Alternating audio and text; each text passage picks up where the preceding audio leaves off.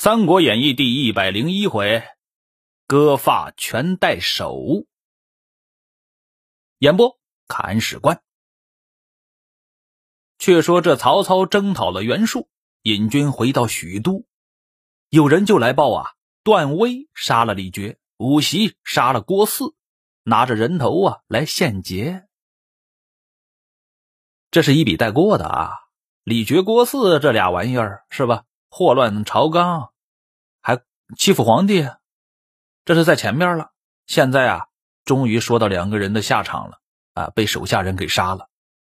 这段威这个人呐，不仅杀了李傕，还把李傕的合族老小二百多口啊，全都给借付到许都来了。曹操一看，好嘛，啊，可以组织一场大型的活动了。于是啊，把这二百多口啊，分到许都的各个城门。哎，分批处斩，传首号令，人民都是很称快的。乱臣贼子嘛，是吧？可怜呐，一个人作恶，满门抄斩，了不得。天子升殿，汇集文武，做太平筵宴。嘿嘿，摆了一桌子酒席，那是啊啊，汉献帝嘛，被欺负的就是他嘛。哎呀，大集文武一起吃个太平饭。封段威为荡寇将军，武袭为田鲁将军。这个田呢，就是暴殄天物的那个田。各引兵镇守长安。哎，二人谢恩而去。曹操于是啊，奏张绣作乱，当兴兵伐之。天子乃亲排銮驾，送操出师。时建安三年夏四月也。就有这个好处，天子在手，天下我有啊。杀了反贼来献俘的话，也是到曹操这里。曹操带人去打仗的时候啊，是奉了皇帝的命令。哎，这是天子之师啊，天子还得给他践行。所以说这名正言顺，我打你是平叛，你敢反抗，你就是反贼，了不得。话说这曹操啊，留了荀彧在许都，哎，守着城，自己呢调兵遣将。统帅大军呢，向前进发了。就行军的路上呀，见到一路这个麦田呐，哎呦喂，金黄金黄的，已经成熟了。但是民众因为这大兵来了，还不敢在这里待，都逃到外边去了，不敢来收麦子。曹操一看，这不是个事儿啊，这是自己的辖区呀，是吧？前段时间就是因为没有粮食。就没有追上袁术，好是痛心呐。现在所以说，你想有粮食，那得有人给你收割呀。不行不行不行，得把老百姓们招回来。于是啊，让人远近遍遇村人父老，到村庄里啊去通知他们去，说什么呢？你们呐，都把自己的地头啊守好。我是奉了天子的诏书出兵讨贼的，哎，秋毫无犯。不会害你们的。现在麦子都熟了，哎，你们呢也别管这些冰不冰的，没事儿，该割麦子呀，出来割麦子。大小将校，凡是过麦田的，但凡有践踏麦子的，我都给你们砍了。军法甚严，你们呐不要惊疑，赶快回来，你快回来，麦子没人收那是不可能的，是吧？这老百姓一听，哎呦喂，欢天喜地割麦子去喽！然后啊，望着曹操的这个大部队呀，望尘而拜，好人呐！哎呀，秋毫无犯呢。其实啊，是想让你们收了麦子以后啊，交公粮呢。啊，不多说。话说这官军经过麦田呢，都是下马，用手扶着这个麦苗，生怕把它给踩了。为什么呀？掉脑袋的事儿啊，不能不谨慎呢。于是啊，就这样来来回回的就走了，谁也不敢见他。现场秩序那是良好，好的不要不要的，谁都怕掉脑袋吗？但是啊，制定这条政策的人他违反了，谁呢？曹操。曹操骑着马正走呢，忽然在这个田地里啊惊起一个斑鸠。这马呢是野生的，没见过这种鸟。然后啊，被惊到了，窜到麦田里去呀，践踏了一大块的麦田了，就这就是个难题了。这马是曹操的呀，你杀马那是不可能的，要杀马上的人，你定的政策吗？曹操硬着头皮就把行军的主簿给叫过来了，说呀：“哎呀，我自己采了麦苗了，是吧？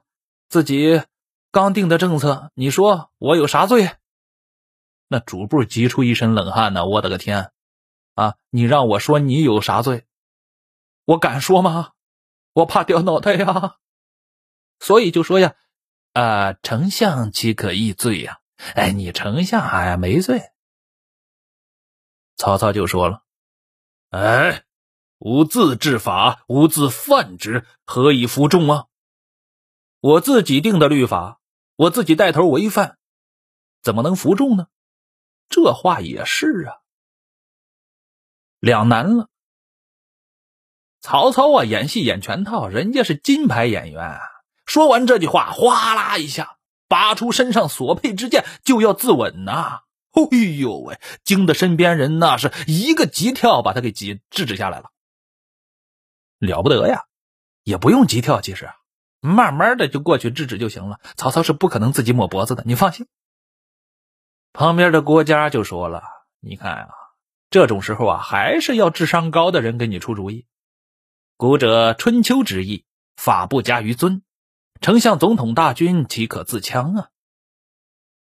哎呀，有了有了有了，有法条依据了。春秋名著上有这句话啊，法不加于尊，翻译过来就是刑不上大夫，什么法律啊都不能，哎。”制裁到一定的高位者，你是丞相啊，你是三军主帅呀，你不能自强，你得对我们负责啊！你看说的特别冠冕堂皇。这曹操一听，哎呀，郭奉孝，你好样的！嗯，我就没有个理由呢，你给我理由了，行，我是不会死了，放心吧。哎，那我得也有个交代呀。曹操就在这沉吟下来了。是啊。我不能自杀，那也得给这个法律一条交代呀。沉吟了一会儿啊，就说了：“既是春秋有法不加于尊之意，有这个说法，吾姑且免死。好，我不死了。”于是啊，就以这个长剑割了自己的头发，扔到地上，割发全带首尔。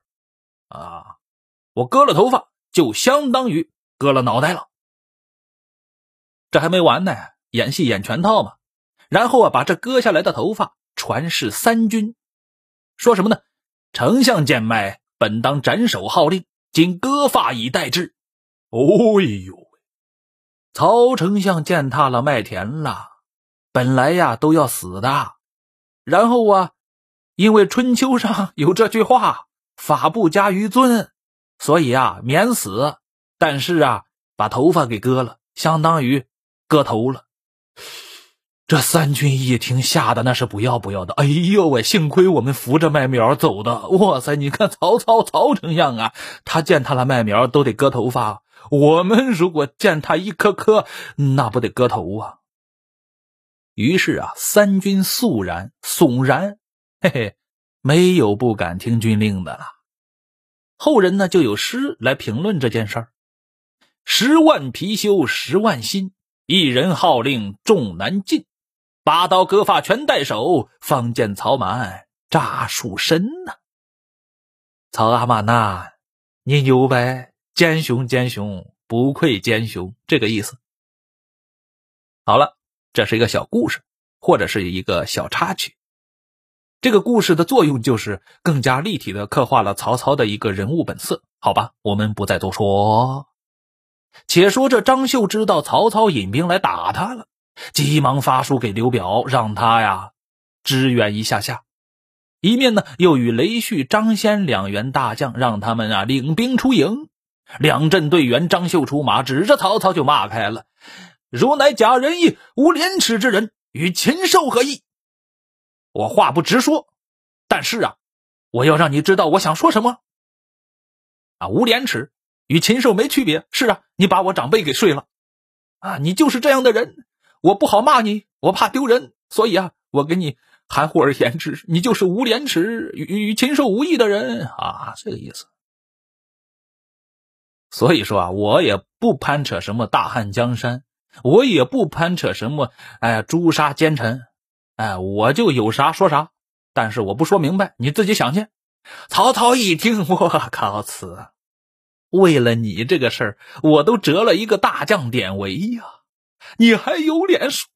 哎呀，曹操要悲悲悲悲伤的要哭了，然后啊，大怒，让许褚出马，张绣呢，让张先接战，只三回合呀，这许褚咵。把这张先砍到马下边来了，张绣的军队呀大败。曹操引军赶至南阳城下，张绣入城闭门不出。曹操围城攻打，只见城壕甚阔，水势又深，极难进城啊，了不得！自古以来呀，冷兵器时代攻城战难，没办法了，曹操只能是让士兵运土填壕，就是运那个泥土啊，把护城河给它填平喽。又用土布沙袋并柴薪草把相杂于城边呢，做梯凳，就是云梯呀。又令云梯窥望城中。曹操呢，自骑马绕城而观之，如此者三日啊。干嘛呢？参观城墙呢？三天绕着城看看看，数砖呐，数有多少块砖？你还别说，真是数砖呢。后边就知道了，为什么呢？曹操看了三天以后啊，传令叫军士于西门角上堆积柴薪，汇集诸将，就那里上城。哎，就在西门角上上城，哎，烧门，烧城门呢。这是曹操在用计了。但是啊，城里边有一个计策技高一筹的人，谁呢？贾诩，这头顶生疮、脚底流脓的人。歪点子多的不要不要的，比曹操还歪呢。这贾诩见了此等光景，就对张绣说了：“某已知曹操之意也，今可将计就计而行。”什么意思啊？下回才知道什么意思呢。哎呀，这里啊，先刹住。说什么呢？强中自有强中手，用诈还逢时诈人，不知其计若何？且听下回分解。